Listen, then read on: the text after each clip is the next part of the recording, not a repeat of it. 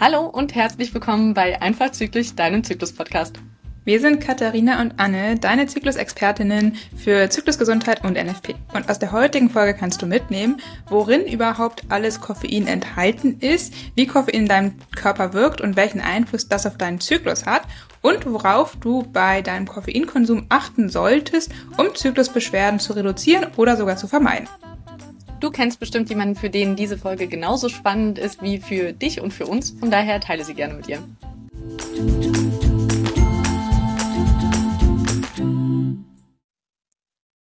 Normalerweise trinken wir hier während unseres Zyklus eigentlich nichts oder wenn vielleicht mal ein Stückchen Wasser. Ähm, heute zu der Folge habe ich mir gedacht, äh, mache ich mir mal meinen kleinen Hafermilch-Cappuccino hier. wenn du uns schon länger hörst, dann weißt du ja, dass es heute in der Folge um den Einfluss von Koffein auf den Zyklus geht. Und ähm, genau, darüber wollen wir heute einfach mal sprechen. Ja, wir kriegen ja immer wieder Fragen, was ist eigentlich mit Kaffee und Zyklus? Ist Kaffee gut? Ist Kaffee schlecht? Wie viel Kaffee darf ich eigentlich tragen, trinken? Wie soll ich den Kaffee trinken, damit ich den vertrage? Von daher, Katharina, würde mich total interessieren. Hast du so ein paar Grundregeln beim Kaffee trinken, die du gerne beachtest, einfach ähm, aus gesundheitlichen Gründen oder weil es deinem Zyklus besser geht? Oder wie gehst du ans Kaffeetrinken ran?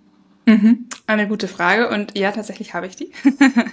ähm, ich trinke maximal zwei Cappuccino am Tag, also von der Kaffeemenge maximal zwei Espresso eigentlich. Ganz, ganz selten mal drei, aber da merke ich auch schon, dass es mir nicht mehr so gut geht, muss ich ganz ehrlich sagen. Ähm, und ich trinke sie nie auf nüchternen Magen eigentlich. Auch da Ausnahme bestätigen die Regel, aber ich versuche sehr stark darauf zu achten, immer auf jeden Fall erst zu frühstücken. Also bei mir ist nicht als erstes erstmal der Gang zum Kaffee und erstmal einen Kaffee rein, sondern ich frühstücke immer erst und meistens trinke ich meinen äh, ein Cappuccino vormittags, so irgendwann zwischen zehn und elf halb zwölf, würde ich sagen. Ähm, und dann meistens noch mal einer am Nachmittag, oft dann irgendwann so nach Mittagessen zwischen halb zwei und halb vier, würde ich sagen. Ähm, nach vier versuche ich auch keinen Kaffee mehr zu trinken, eigentlich. Also auch das ist so meine Regel. Ähm, und das sind so die beiden Zeitslots sozusagen, in denen ich mein Cappuccino genieße. Wie gesagt, meistens, also Cappuccino mit Hafermilch ist so mein Go-To auf jeden Fall. Ähm, ich trinke jetzt schon sehr lange mit Hafermilch, weil es mir mittlerweile auch besser schmeckt, muss ich ganz ehrlich sagen. Ähm, Genau. Und ich bin manchmal schon, ich denke so, oh, vielleicht müsste ich mal wieder versuchen, das zu reduzieren oder irgendwie, ne, weil ich weiß, dass Koffein generell jetzt nicht immer so super gut ist. Ähm, ich kann, ist natürlich immer schwierig zu sagen, so wie würde es mir gehen, wenn ich hier nicht trinke. Ähm, ich, so habe ich jetzt keine super großen Schwierigkeiten, weder was Zyklus angeht, noch sonst irgendwas. Deswegen ist es im Moment für mich okay, aber ich bin immer mal auch wieder so, ich denke so, auch vielleicht auch mal wieder auf einen Kaffee am Tag runter ähm, oder auch mal vielleicht ein paar Tage nicht. Ist vielleicht eigentlich nicht so verkehrt, weil es doch ein Genussmittel und auch ein Suchtmittel ist. Ähm, ne? Das äh, ist halt so und ich merke auch, wenn ich, ähm, also wenn ich krank bin, trinke ich auch mal keinen Kaffee und wenn ich irgendwie Magen-Darm habe, dann hat man auch keinen Bock drauf, aber ähm, so generell schon halt eigentlich jeden Tag ein bis zwei äh, Espresso von der Menge und ja, ich merke dann schon, wenn ich mal ein, zwei Tage kein trinke, kriege ich Kopfschmerzen und das ist dann schon ein bisschen bedenklich eigentlich, muss ich sagen. Aber äh, ja, ich habe noch nicht noch nicht die ruhige Minute gefunden, glaube ich, ähm, da nochmal ranzugehen für mich. Wie ist das bei dir? Trinkst du Kaffee? Und ich wenn ja, was hast du für Regeln? Ja, ich trinke inzwischen Kaffee. Ich habe ähm, mir irgendwann mal ein paar Grundsatzregeln gesetzt. Ich halte mich jetzt nicht perfekt dran. Ähm, zum Beispiel, dass kein Kaffee nach vier weil mhm. ich einfach inzwischen weiß, dass Koffein vier, fünf Stunden braucht, bis es abgebaut wird im Körper und danach erst kann der Körper anfangen, Melatonin, also das Schlafhormon auszuschütten und das sollte mindestens zwei Stunden ausgeschüttet werden, damit man gut schlafen kann. Das heißt, eigentlich braucht man so diesen Abstand vom letzten Kaffee, sechs Stunden und dann erst kann man gut einschlafen und weil ich dank meiner Kinder früh aufstehen, muss ich auch früh ins Bett und deswegen ist vier bei mir so die Grenze, wann ich den letzten Kaffee trinken kann, ohne abends an Einschlafproblemen zu leiden. Ähm, ich trinke Kaffee auch nie mehr auf nüchternen Magen. Also manchmal nach dem Essen, aber eigentlich ist es eher so noch eine Snackzeit quasi. Also wenn ich die Kinder in den Kita gebracht habe, mich dann an den Schreibtisch setze, dann ist es so mein Programm, um in der Arbeit anzukommen, dass ich mir meinen Kaffee nochmal male, koche und dann noch irgendwie eine Süßigkeit oder einen Apfel oder irgendwas dazu snacke, damit ich den ja niemals nüchtern ähm, trinke und es ist vor allem nicht mehr, also wenn ich das Gefühl habe, ich muss jetzt Kaffee trinken, um wach zu werden, dann verbiete ich mir den Kaffee. Hm. Also ich trinke wirklich Kaffee nicht mehr, um wach zu werden, sondern ich habe da für mich so eine Vielzahl an anderen Möglichkeiten gefunden, weil ich eben nicht mehr diese Sucht danach haben will. Ich kenne das auch, dass man Kopfschmerzen kriegt, wenn der Kaffee wegfällt und das war für mich so ein Alarmsignal, dass ich gesagt habe, okay, mein Körper ist süchtig nach Kaffee, er kann gar nicht mehr von alleine richtig wach werden oder sich alleine regulieren und das hat mir irgendwie Angst gemacht, wenn ich das so sagen darf. Und ähm, ich denke mir, die Tiere funktionieren auch ohne Kaffee. Ja, vor tausend Jahren haben wir auch alle noch ohne Kaffee funktioniert. Also eigentlich sollten wir nicht nur auf Kaffee unsere Gesundheit beruhen. Und ähm, deswegen habe ich den da so ganz schön rausgestrichen aus meinem Leben. Hm. Ja, finde ich spannend. Und das Thema, dass ich sage, ich trinke den nicht, um wach zu werden, habe ich aber auch. Also deswegen ist bei mir auch, ne, wenn ich jetzt aufstehe oder so, ich trinke den nicht, um also es haben ja viele so dieses Aufstehen, erstmal einen Kaffee, damit ich überhaupt klarkomme, so. Das wäre für mich auch ein ganz krasses Alarmsignal, so, hey, okay, das, das stimmt was nicht. also das sollte, wenn das jetzt bei dir der Fall ist, fühle ich jetzt nicht schlecht, das ist bei vielen so. Aber das mhm. ist wirklich ein Zeichen, wo man mal genauer hinschauen sollte. Da können wir auch gleich mal drüber reden. Ähm, weil das sollte, also wir sollten den Kaffee nicht brauchen, um wach zu werden. Ich versuche auch den immer für mich, wie du es jetzt auch gesagt hast, so ein bisschen als so ein Genussmittel, als ein Ritual, als so ein Ah, ja, eher zur Entspannung eigentlich. Also ich versuche ihn eigentlich jetzt gar nicht zu trinken, um aufzuputschen, sondern eher so zu, hey, es ist so ein, ich entspanne mich und ich mache jetzt entspannt meine Arbeit oder so, eher damit zu verknüpfen, auch vielleicht gedanklich. Vielleicht auch nicht super gut, weil es auch natürlich Abhängigkeiten machen kann, aber ähm, ja, das ist bei mir auch eher so das, das Setting, würde ich sagen. Ähm, jetzt geht's aber ja heute in der Folge auch nicht nur um Kaffee, sondern auch um Koffein allgemein. Äh, wie ist es denn mit anderen koffeinhaltigen Getränken bei dir? Trinkst du noch andere koffeinhaltige Sachen regelmäßig?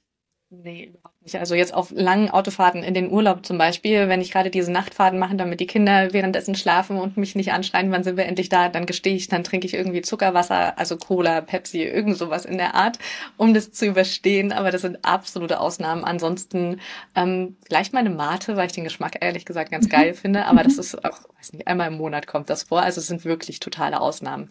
Aber Kaffee ist ja in, oder Koffein ist ja in ganz, ganz vielen Getränken drin, wo viele Menschen sich das auch gar nicht bewusst sind sind, zum Beispiel Schwarztee, ähm, grüner Tee, weißer Tee, jeweils unterschiedliche Arten von Koffein und die brauchen mal länger, mal kürzer, um zu wirken und auch die Länge, wie lange sie wirken, sind ähm, unterschiedlich, je nachdem, was für einen Tee wir trinken. Das können wir einfach mal an sich selber ausprobieren und ein bisschen beobachten, wie das so bei dir wirkt. Ähm, Koffein ist aber auch zum Beispiel in Mate, wie ich schon gesagt habe. Und das gibt's ja als Limo, das gibt's aber auch als Tee oder als Kaugummis, glaube ich, inzwischen auch. Ähm, Guarana war mal so ein Hype. Ich weiß gar nicht, ob es das heutzutage noch gibt.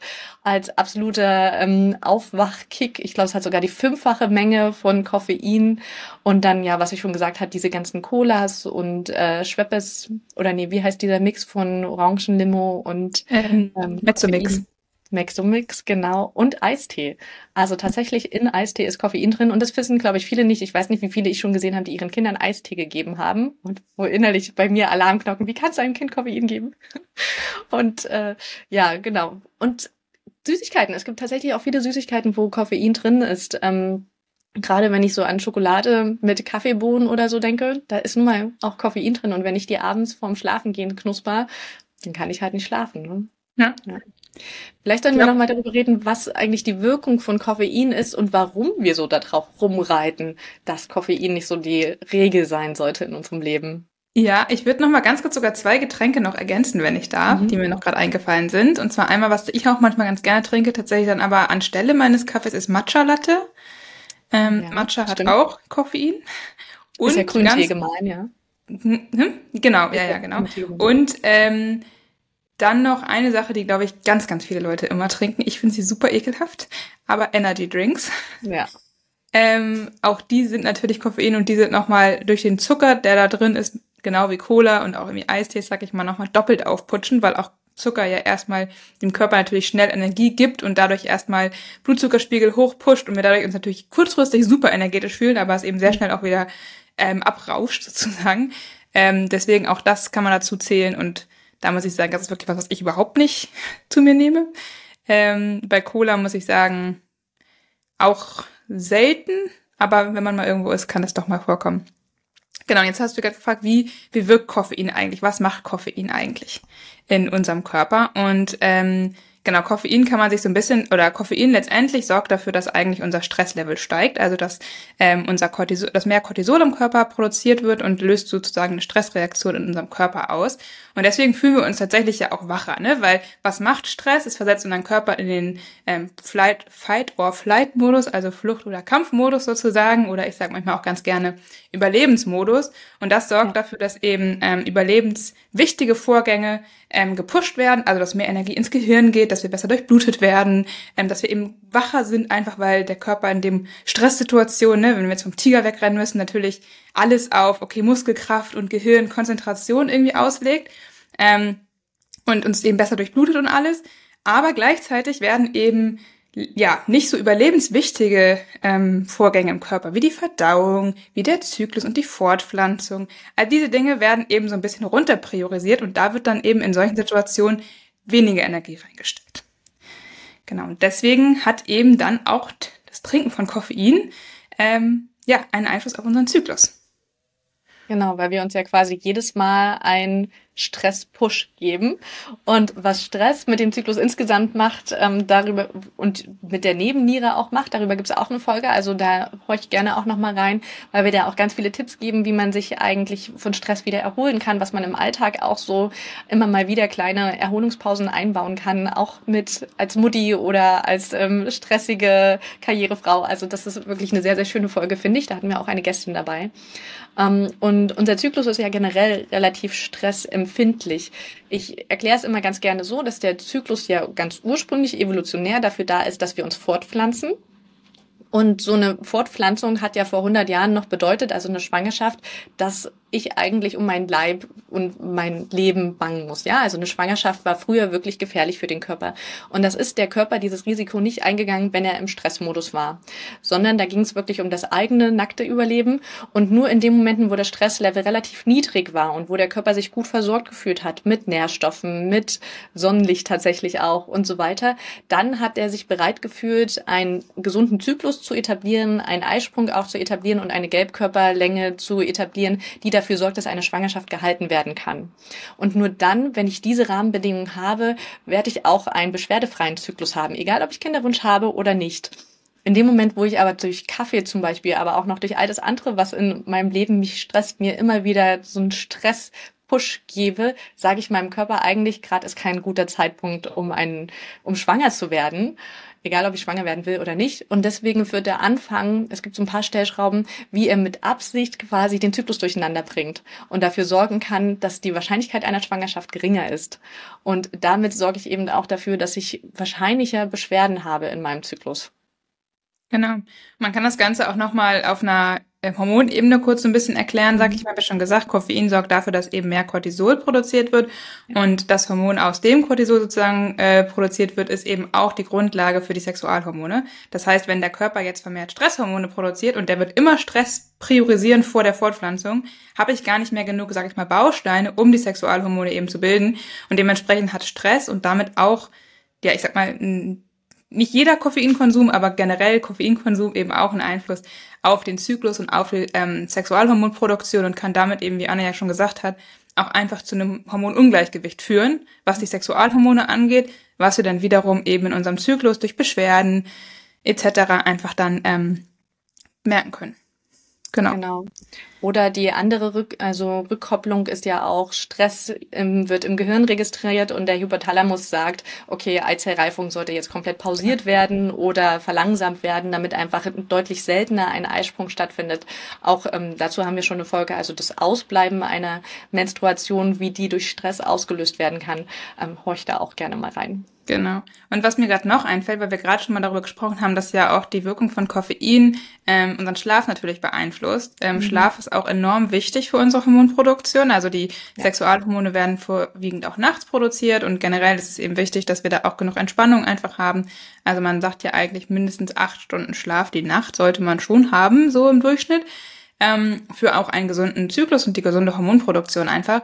Und wenn wir natürlich jetzt aber viel Koffein am Tag übertrinken, dann ist es sehr wahrscheinlich, dass unser Schlaf nicht so erholsam ist, dass wir vielleicht auch gar nicht zu acht Stunden Schlaf kommen.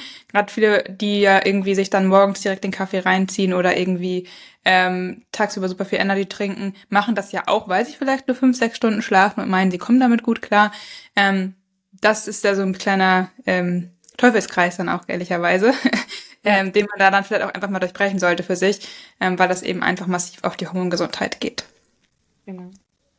Dann gibt's ja noch den Aspekt der Entspannung, die wir eigentlich mehrmals über den Tag verteilt immer mal wieder machen sollten. Also wir sind, haben quasi zwei Nervensysteme, den Sympathikus für den Fight and Flight, was du schon gesagt hast, und aber auch alles andere Aktive, was ja auch Spaß machen kann, und den Parasympathikus. Und das ist das Nervensystem, was für zur Ruhe kommen, entspannen, aber eben auch all die Regenerationsprozesse wie Verdauen, wie Reparaturprozesse in unserem Körper zuständig ist. Und wir sind immer nur in dem einen oder dem anderen. Und indem wir uns ähm, durch Kaffee dafür sorgen, dass wir wirklich stundenlang immer wieder nur in dem Sympathikus und dem Aktivitätsnervensystem sind, verlernt der Körper irgendwann auch diesen Switch. Und das sind die Menschen, die abends dann nicht einschlafen können, weil sie tagsüber eigentlich schon total wie so ein Hamster im Laufrad die ganze Zeit gerannt sind und nie zur Ruhe gekommen sind. Und oder ähm, total erschöpft einschlafen, aber kurze Zeit später wieder aufwachen und dann die Gedanken weiter mühen, weil sie einfach nicht mehr entspannen können. Also weil der Körper das einfach nicht mehr kann. Und diese Grundanspannung Anspannung zeigt sich auch in der Muskulatur und das ist meistens auch eine Ursache von Regelschmerzen, weil dann einfach auch die Gebärmutter mit angespannt ist, weil der Beckenboden auch diese Grundanspannung hat und dann die Periode auch einfach gar nicht so abfließen kann, wie sie eigentlich sollte. Das heißt, Kaffee kann auch dafür sorgen, dass wir viel seltener entspannen und eine große Grundanspannung haben in der Muskulatur, was sich dann am Ende auch wieder in Zyklusbeschwerden auswirkt. Ja, und vielleicht jetzt noch mal ein, zwei Sätze dazu, weil wir vorhin schon mal gesagt haben, okay, wir beide trinken nicht Kaffee auf nüchternen Magen und nicht irgendwie mhm. morgens direkt äh, nach dem Aufstehen. Warum man das eigentlich auch nicht unbedingt tun sollte, ähm, das liegt einfach daran, dass wir dadurch den, den gewöhnlichen Hormonhaushalt morgens unseres Körpers durcheinander bringen. Also wenn wir aufwachen, ist es eigentlich gewöhnlich, dass erstmal zum Beispiel Cortisol-Level steigt, dass wir eben wach werden, dass ähm, der Körper erstmal dafür sorgt, dass wir eben, ja genau, wach werden sozusagen durch die eigene Hormonproduktion. Und wenn wir das immer mit durch äußere Einflüsse, durch die Gabe von Koffein zum Beispiel eben manipulieren, sag ich mal, ähm, verlernt auch da der Körper das gewisserweise einfach. Und deswegen brauchen wir dann wirklich diesen Kaffee, um wach zu werden, weil dieser natürliche Wachmechanismus des Körpers gar nicht mehr richtig funktioniert sozusagen und wir den irgendwie auch gestört haben. Deswegen ist es eben nicht gut, morgens direkt als erstes Kaffee zu trinken und eben auch nicht auf nüchternen Magen, weil ähm, auch da ist es wichtig, dass wir eben erstmal Energie dem Körper zuführen, ähm, dass er selber von selber wach wird sozusagen und das, diesen Wachmechanismus selber hinkriegt, bevor wir dann von außen irgendwie nochmal einen Stressfaktor hinzufügen. Genau. Ja, das, diese natürliche Wachwerden am Morgen, das wird ja auch gesteuert über die Schilddrüse. Ja. Und tatsächlich ist es meistens ein Zeichen für eine Schilddrüsenunterfunktion, wenn ich früh nicht auf, ja, nicht in die Gänge komme quasi und erstmal ein, zwei Kaffee trinken muss oder gerne auch nur ein süßes Frühstück essen möchte, richtig Heißhunger auf Zucker habe, um das Gefühl haben, zu haben, wach zu werden oder vielleicht zwei, drei Stunden auch brauche, bis ich irgendwie wieder richtig klarkomme. Meistens Schilddrüsenthema. Das heißt, Kaffee auf nüchternen Magen oder generell Kaffee ohne ein ähm, Kalorien dazu ist tatsächlich schädlich für die Schilddrüse, weil diese Energie, die die Stresshormone in dem Moment auslösen, die muss ja irgendwo auch herkommen. Und mhm. wenn der Körper in dem Moment keine Reserven hat, weil eben kein Essen zugeführt wird, dann geht das an die Reserven, also die Notreserven des Körpers und das ist tatsächlich auf Dauer nicht gut. Nee, genau. Ver verstärkt den Stress ja eigentlich nur noch ja, für den Körper, genau. der ja eh schon in Stresssituationen dann in dem Moment einfach ist. Genau. Ja. Jetzt haben wir ja schon mal ganz gut, glaube ich, gesagt, was Koffein im Körper so anrichten kann und wann wir ihn irgendwie trinken und wie auch immer. Jetzt ist ja immer auch eine Frage, okay, wie viel Kaffee ist eigentlich gesund? Hast du da was, was du darauf antworten würdest? Es kommt drauf an. ja. Also es kommt tatsächlich auf sehr, sehr viele verschiedene Sachen an. Natürlich kann man nicht ähm, eine Zahl sagen und die gilt jetzt für alle Menschen, sondern es ist auch ein bisschen von deinem Körper abhängig, wie stressresistent der ist, also auch biologisch, wie stressresistent der ist. Es gibt Menschen, die vertragen nur mal drei, vier Tassen Kaffee und manche, die sind schon nach einer Tasse Kaffee, haben die schon Herzrasen und merken so eine innere Unruhe und Angespanntheit und Hippeligkeit und kommen damit überhaupt nicht zurecht. Das kann einmal einfach an deinen Gen liegen. Es kann aber auch daran liegen, wie gestresst du allgemein bist. Also ich merke es bei mir immer, dass in sehr stressigen Phasen, dann wenn ich auch so richtig Lust, also Gelüste, Heißhunger nach Kaffee kriege und ich mir dann verbiete, das sind meistens die Phasen, wo mein Körper eh schon irgendwie super angespannt und gestresst ist. Und wenn ich da jetzt auch noch das Stresssahnehäubchen mit dem Kaffee oben drauf tun würde, dann würde eigentlich alles platzen und äh, das Fass überlaufen quasi. Das würde mein Körper nicht mehr gehändet kriegen. Das heißt, ich mache meinen Kaffeekonsum auch ein bisschen davon abhängig, in was für ein Situation bin ich eigentlich gerade? Wie stressig ist der Tag jetzt gerade schon? Wie stressig ist diese Woche schon? Wie gut habe ich mich eigentlich in den letzten Tagen, Wochen entspannt? Mhm. Oder weiß ich, dass ich heute nicht mehr zum Entspannen komme, dann sollte ich mir auch keinen Kaffee mehr gönnen. Ähm, und es ist zusätzlich noch von der Zyklusphase abhängig. Das heißt, dass in der Eizell Eizellreifungsphase, in der Follikelphase vor dem Eisprung, vertragen die meisten Menschen ein eine Tasse oder eine Einheit Koffein mehr als in der Phase nach dem Eisprung, wenn das Progesteron bilden, gebildet wird, weil eben dieses Progesteron sehr stressabhängig ist. Gerade die Verteilung im Körper ist wirklich eins zu eins davon abhängig, wie viel Stresshormone du auch in deinem Blut hast. Und wenn da noch mehr Stresshormone durch den Kaffee dazukommen, kann sich Progesteron nicht gut verteilen im Körper. Es bleibt quasi in den Eierstöcken sitzen und es zeigt sich dann meistens in den typischen Stimmungsschwankungen, PMS, Schmierblutungen etc., die mit denen viele Frauen vor der Periode zu kämpfen haben. Genau. Also ich würde dir zu 100% zustimmen. Ich glaube, es gibt aber ja so offizielle Angaben, dass so fünf, sechs Tassen Kaffee irgendwie am Tag noch gesund sind. Also wenn ich fünf, sechs Tassen Kaffee trinken würde, könntest du mich ziemlich in die Tonne treten. also ich glaube, ich würde Geister gebacken kriegen, weil wenn ich schon meinen dritten Cappuccino kriege, dann fühle ich mich schon nicht mehr gut und kriege Herzrasen ja. und werde ganz ja. zittrig und kann mich gar nicht mehr konzentrieren eigentlich. Also bei mir hat das dann schon die gegenteilige Wirkung. Das heißt, wenn ich da jetzt irgendwie Filterkaffee trinken würde, fünf, sechs Tassen, da wäre ich auf jeden Fall, äh, da könnte ich gar nicht mehr schlafen, glaube ich. ja. ähm, deswegen, wie du schon sagst, also es ist halt super individuell, da auch, glaube ich, für sich herauszufinden, was so die Menge an Koffein ist und vielleicht auch die Art von Koffein, die man für sich gut verträgt. Ich weiß zum Beispiel, meine Mutter, ähm, die trinkt immer eher grünen Tee und Kaffee zum Beispiel nicht so, weil sie sagt, sie verträgt grünen Tee besser als, als Kaffee und hat auch da, aber dass sie es eigentlich nur morgens trinkt zum Beispiel, weil sie sonst auch sagt, sie kann nicht mehr schlafen. Ähm, also auch da ruhig ne, für sich mal ein bisschen rumprobieren oder auch Koffein ganz weglassen. Es ist natürlich, ich sag mal so, Koffein ganz weglassen ist wahrscheinlich die Variante, die niemandem schaden wird. so. Ähm, und ich kann aber auch verstehen, ich bin ja auch dass ich sage, okay, nee, ich trinke schon mal ganz gerne Kaffee irgendwie und mag das gerne, ähm, dass man dann dann irgendwie halt für sich einfach herausfindet, okay, wo ist wirklich mein Level, was, was sich für mich gut anfühlt und wo ich ne, vielleicht auch da noch ein bisschen runterschrauben erstmal und von null nochmal anfangen oder so mal gucken, ab wann man eigentlich da so sein, sein Wohlfühl-Level findet, ähm, was Koffein angeht. Es ist ja auch eine große Gewohnheitssache, ne? Also wenn ich jetzt gewohnt bin, fünf, sechs Tassen am Tag Klar. zu trinken, dann hat sich ja mein ganzes Hormonlevel auch schon darauf eingespielt und dann merke ich in dem Moment ja keine akuten Nebenwirkungen, außer wenn ich jetzt die siebte oder achte Tasse trinke.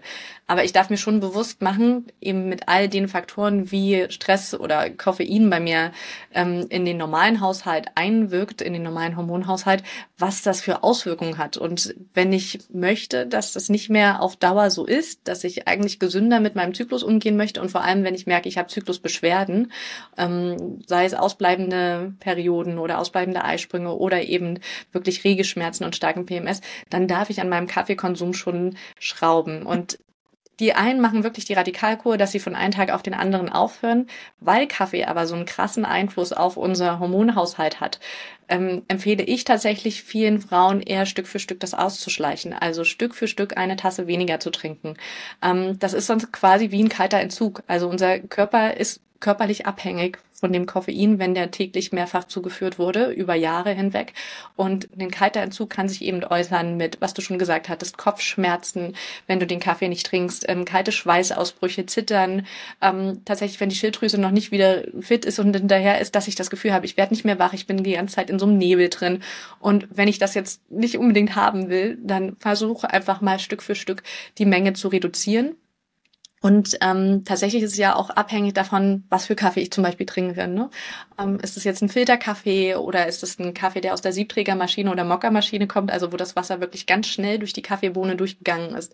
Da ist weniger Koffein drin als das, wo es so tröpfchenweise durch das große Becken an Kaffeepulver durchgegangen ist, wo deutlich mehr Koffein drin ist. Also vielleicht reicht es auch für mich, dass ich erstmal umsteige auf eine andere Art Kaffee. Ja, voll. Also das merke ich zum Beispiel auch, wenn ich Filterkaffee kann ich nicht mal eine Tasse trinken. Da bin ich schon, merke ich schon, das tut mir nicht gut. Und Espresso geht da, geht da auf jeden Fall deutlich besser.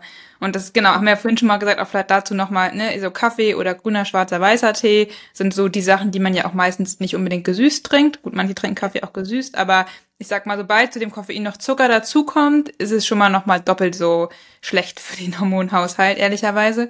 Ähm, und auch Süßstoff-Cola, also wenn man jetzt irgendwie zuckerfreie Cola, auch das ist ehrlicherweise für den Körper jetzt nicht gesünder, als äh, wenn man einfach jetzt Kaffee vielleicht mit einer Pflanzenmilch trinkt, vielleicht auch mit einem Schuss normaler Milch ähm, oder grünen, schwarzen, weißen Tee, wo ja nicht viel anderes als Wasser sonst dabei ist, sag ich mal. Ähm, das sind dann schon die Koffeinarten, die ich sagen würde, die generell ähm, gesünder sind, was nicht heißt, dass man nicht auch hier und da mal eine Cola trinken darf oder ein Mate oder wie auch immer. Ähm, aber dass man sich da natürlich bewusst ist, dass das wirklich die die Ausnahme sein sollte und nichts, was man jetzt täglich zu sich nimmt. Genau, ja, wir wollen ja nichts verbieten. Gerade wir sagen ja, es ist ein Genussmittel und ich finde, das Leben soll auch noch weiter genießbar sein und soll noch weiter Spaß machen.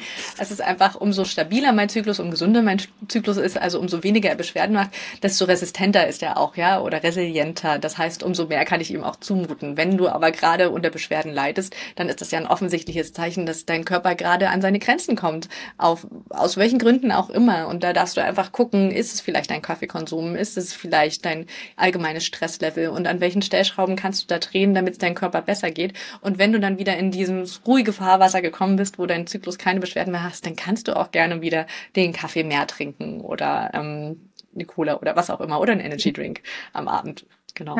Und Ausnahmen bestätigen halt auch immer die Regel, ne? So, also ich glaube, das ist immer so und das heißt nie, dass man irgendwas gar nicht mehr darf, aber wenn man eine Routine hat oder irgendwas jeden Tag macht, dann sollte man die Sachen, die man jeden Tag macht, vielleicht doch nochmal doppelt prüfen, ob man die wirklich so jeden Tag machen möchte oder ob man da ähm, noch andere Alternativen einfach findet. Ähm, und ich glaube, wenn man jetzt Zyklusbeschwerden hat, ist natürlich die Kaffeekonsum zu überblicken auf jeden Fall schon mal eine erste Maßnahme, um zu schauen, okay, kann ich da dran irgendwie oder eine Stellschraube, an der ich was tun kann, die auch definitiv schon helfen kann. Ähm, aber ich glaube, da gibt es ja auch noch ein paar mehr Sachen, die man da äh, machen kann, wenn man jetzt ähm, Zyklusbeschwerden hat. Und ich weiß, dass du da ja auch demnächst wieder äh, was geplant hast. Deswegen vielleicht magst du da noch mal ein paar Worte zu sagen. Ja, genau. Und zwar gibt es von mir wieder eine Live-Perioden-Masterclass, wo ich ähm, erzähle, in welchem Drei-Stufen-System ich Frauen gerne helfe, zu beschwerdefreien und sorgefreien Zyklen zu kommen. Und die findet statt einmal am 26. und einmal am 27. September zu unterschiedlichen Uhrzeiten, sodass für dich auch definitiv was dabei ist. Es wird keine Aufzeichnung geben. Deswegen empfehle ich dir jetzt ganz unverbindlich, aber kostenlos einen Platz zu reservieren auf www.fraulichkeit.de slash masterclass. Da sind auch alle Informationen zu Uhrzeiten und so weiter und dann einfach deine E-Mail eintragen und dann bekommst du den Link zu dem ähm, Termin und zu dem Zoom-Raum zugeschickt. Und da gehe ich nochmal auf die verschiedensten Stellschrauben ein, die du drehen kannst, wenn du Menstruationsbeschwerden hast. Und wenn das nicht dein Thema Thema ist, sondern du einfach so mal gucken willst, was eigentlich an deinem Zyklus hakt, dann empfehlen wir dir natürlich immer NFP. Die vorherige Folge ging auch darum, wie denn eigentlich sein NFP dir ganz viel verrät, was in deinem Zyklus so schief läuft oder wie es deinem Körper insgesamt geht, was es über deine Gesundheit aussagt. Und da kann dir vor allem Katharina weiterhelfen. Genau, also da gerne auch bei mir nochmal auf der Website vorbeischauen. Ich habe da ja NFP-Online-Kurs sowohl zur hormonfreien Verhütung als auch bei Kinderwunsch, ähm, wobei bei beiden Kursen es auch jeweils ein Modul zum Thema Zyklusgesundheit gibt ähm, und man da eben natürlich auch lernt, wenn man NFP allgemein lernt, ähm, ja, worauf es eigentlich im Zyklus ankommt und was eigentlich ein gesunder Zyklus ist.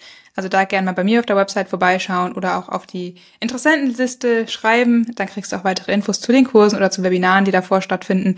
Ähm, genau die Links wie immer in den Show Notes. Was konntest du aus der heutigen Folge mitnehmen? Koffein steckt in einigen Getränken und auch der ein oder anderen Süßigkeit. Und wie viel du davon verträgst, ist einmal von deinem Körper abhängig, aber auch von deiner Stressresilienz, also wie die Rahmenbedingungen gerade bei dir sind und von deiner Zyklusphase. Gerade wenn du Zyklusprobleme hattest, darfst du auf deinen Kaffeekonsum achten, weil das eine sehr einfache Stellschraube ist, um deine Zyklusbeschwerden wieder in den Griff zu kriegen. Wir helfen dir hier mit dem Podcast ja deinen Zyklus besser zu verstehen und einen ja, beschwerdefreien Zyklus zu leben. Und wenn dir der Podcast gefällt und du uns unterstützen möchtest, dann freuen wir uns am meisten, wenn du uns eine Bewertung da lässt. Gerne natürlich auch fünf Sterne, je nachdem auch auf welcher Plattform du unseren Podcast hörst oder auch siehst. Wir sind ja auch auf YouTube, ähm, damit uns eben noch möglichst viele Menschen ähm, entdecken können und noch mehr Zykluswissen einfach in der Welt verbreitet wird. Wir freuen uns natürlich auch, wenn du das nächste Mal wieder dabei bist. Nächste Woche sprechen wir über den Einfluss ähm, von deiner Einstellung zum Zyklus ähm, und was für einen Einfluss das zum Beispiel auf deine Zyklusbeschwerden haben kann. In der Zwischenzeit findest du uns wie immer auf allen Social-Media-Kanälen und auf unseren jeweiligen Webseiten. Wenn du Fragen zu Kinderwunsch und NFP hast, kannst du dich gerne an Katharina wenden. Vor allem findest du sie überall und mit dem Namen Ovolista. Und wenn PMS und Regelschmerzen, Menstruationsbeschwerden eher dein Thema sind, dann kannst du dich gerne an mich wenden. Ich bin die Anne und du findest mich überall unter Fraulichkeit. Genau, alle Links dazu findest du dann auch in den Show Notes. Und wenn du Themenwünsche hast oder Fragen, die du gerne mal geklärt haben möchtest, wir haben ja immer am Ende einer Staffel eine QA-Folge, dann schreib sie uns doch gerne einfach an einfachzyklisch.gmail.com. Bis dahin.